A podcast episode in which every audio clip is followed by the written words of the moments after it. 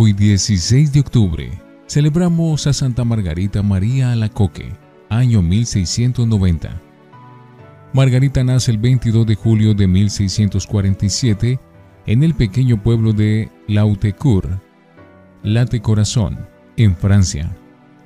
Su padre Claudio Alacoque, juez y notario, la mamá Filiberta Lamín. Los hijos son cinco. La menor es Margarita.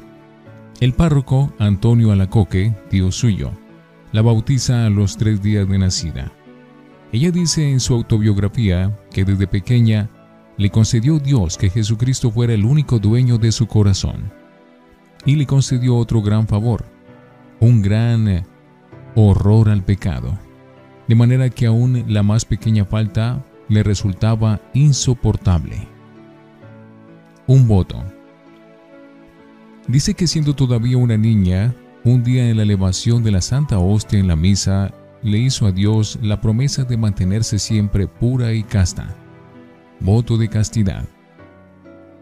Aprendió a rezar el rosario y lo recitaba con especial fervor cada día, y la Virgen Santísima le correspondió librándola de muchos peligros. La llevan al colegio de las Clarisas y a los nueve años hace la primera comunión.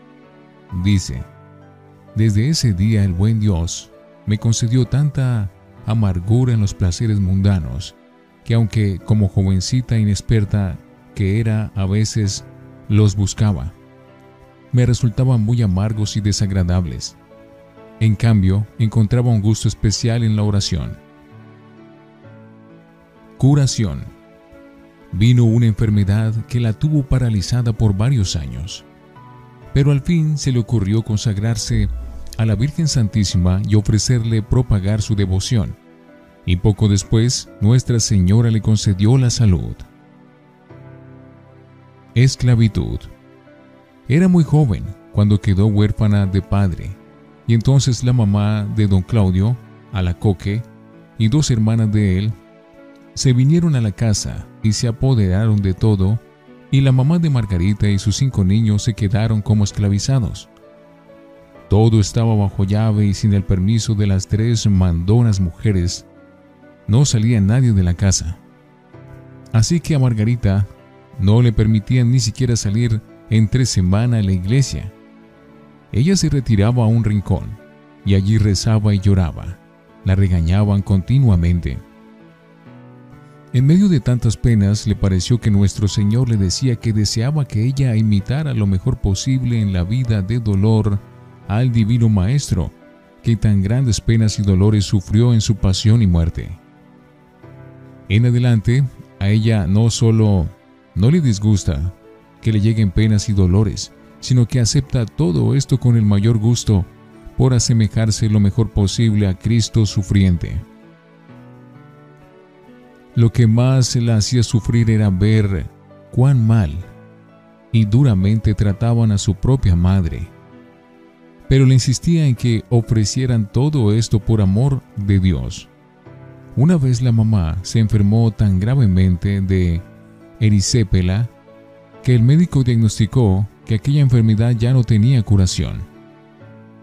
Margarita se fue entonces a asistir a una santa misa por la salud de la enferma y al volver encontró que la mamá había empezado a curar de manera admirable e inexplicable. Lo que más le atraía era el sagrario, donde está Jesús, sacramentado, en la sagrada hostia. Cuando iba al templo siempre se colocaba lo más cerca posible al altar, porque sentía un amor inmenso hacia Jesús Eucaristía y quería hablarle y escucharlo. Noviazgos. A los 18 años, por deseo de sus familiares, empezó a arreglarse esmeradamente y a frecuentar amistades y fiestas sociales con jóvenes. Pero estos pasatiempos mundanales le dejaban en el alma una profunda tristeza. Su corazón deseaba dedicarse a la oración y a la soledad, pero la familia le prohibía todo esto.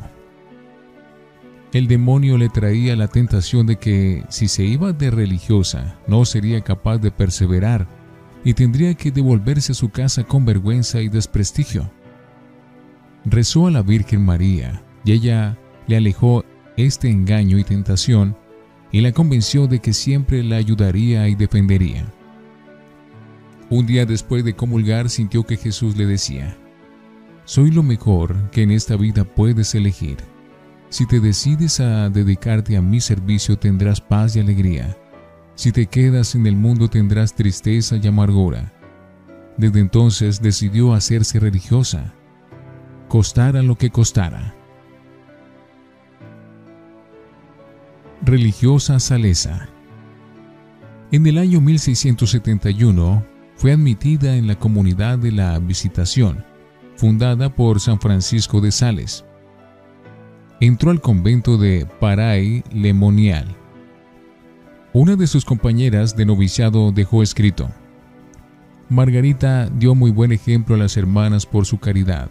Jamás dijo una sola palabra que pudiera molestar a alguna, y demostraba una gran paciencia al soportar las duras reprimendas y humillaciones que recibía frecuentemente. Escuela de Fortalecimiento de Carácter. La pusieron de ayudante de una hermana que era muy fuerte de carácter, y ésta se desesperaba al ver que Margarita era tan tranquila y callada. La superiora empleaba métodos duros y violentos que hacían sufrir fuertemente a la joven religiosa, pero ésta nunca daba la menor muestra de estar disgustada con esto, la estaba preparando nuestro Señor para que se hiciera digna de las revelaciones que iba a recibir. Las apariciones. El 27 de diciembre de 1673 se le apareció por primera vez el Sagrado Corazón de Jesús. Ella había pedido permiso para ir los jueves de 9 a 12 de la noche a rezar ante el Santísimo Sacramento del altar en recuerdo de las tres horas que Jesús pasó orando y sufriendo en el huerto de Getsemaní. De pronto se abrió el sagrario donde están las hostias consagradas y apareció Jesucristo, como lo vemos en algunos cuadros que ahora tenemos en las casas. Sobre el manto su sagrado corazón, rodeado de llamas y con una corona de espinas encima, y una herida. Jesús señalando su corazón con la mano le dijo, He aquí el corazón que tanto ha amado a la gente, y en cambio recibe ingratitud y olvido. Tú debes procurar desagraviarme. Nuestro Señor le recomendó que se dedicara a propagar la devoción al corazón de Jesús porque el mundo es muy frío en amor hacia Dios y es necesario enfervorizar a las personas por este amor. Durante 18 meses el corazón de Jesús se le fue apareciendo. Le pidió que se celebrara la fiesta del Sagrado Corazón cada año el viernes de la semana siguiente a la fiesta del cuerpo y la sangre de Cristo. Corpus Christi. Las grandes promesas. El corazón de Jesús le hizo a Santa Margarita unas promesas maravillosas para los que practiquen esta hermosa devoción.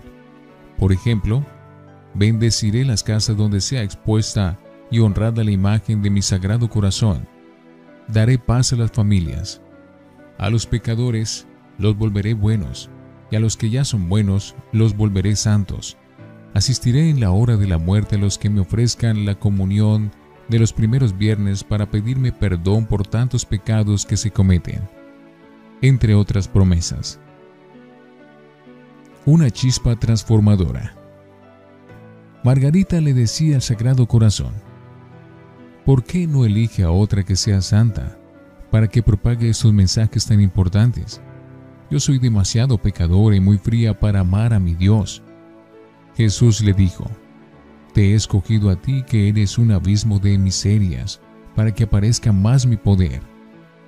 Y en cuanto a tu frialdad para amar a Dios, te regalo una chispita del amor de mi corazón y le envió una chispa de la llama que ardía sobre su corazón. Y desde ese día la santa empezó a sentir un amor grandísimo hacia Dios, y era tal el calor que le producía su corazón que en pleno invierno, a varios grados bajo cero, tenía que abrir la ventana de su habitación porque sentía que se iba a quemar con tan grande llama de amor a Dios que sentía en su corazón. Ojalá Dios nos diera a nosotros una chispita de esas. Nuestro Señor le decía, no hagas nada sin permiso de las superioras. El demonio no tiene poder contra los que son obedientes.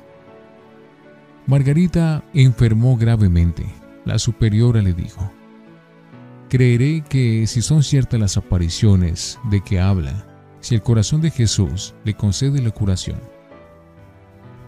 Ella le pidió al Sagrado Corazón que la curara y sanó inmediatamente. Desde ese día su superiora creyó que sí en verdad se le aparecía nuestro Señor. Un amigo formidable. Dios permitió que enviara de capellán al convento de Margarita a San Claudio de la Colombiere. Y este hombre de Dios era jesuita.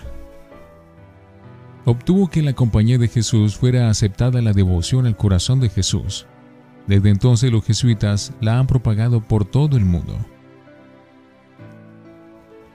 Buenos resultados. Margarita fue nombrada maestra de novicias enseñó a las novicias la devoción del Sagrado Corazón, que consiste en imitar a Jesús en su bondad y humildad y en confiar inmensamente en Él, en ofrecer oraciones y sufrimientos y misas y comuniones para desagraviarlo, y en honrar su santa imagen. Y aquellas jóvenes progresaron rapidísimo en santidad. Luego enseñó a su hermano, comerciante, esta devoción, y el hombre hizo admirables progresos en santidad los jesuitas empezaron a comprobar que en las casas donde se practicaba la devoción al corazón de Jesús, las personas se volvían mucho más fervorosas. El corazón de Jesús le dijo, si quieres agradarme, confía en mí.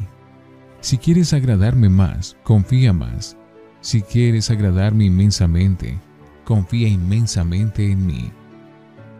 Antes de morir, obtuvo que en su comunidad se celebrara por primera vez la fiesta del Sagrado Corazón de Jesús.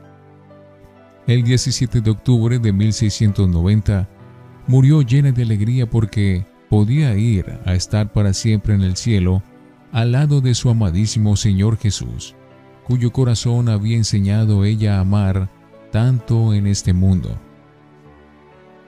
Digamos de vez en cuando las dos oraciones tan queridas para los devotos del Sagrado Corazón.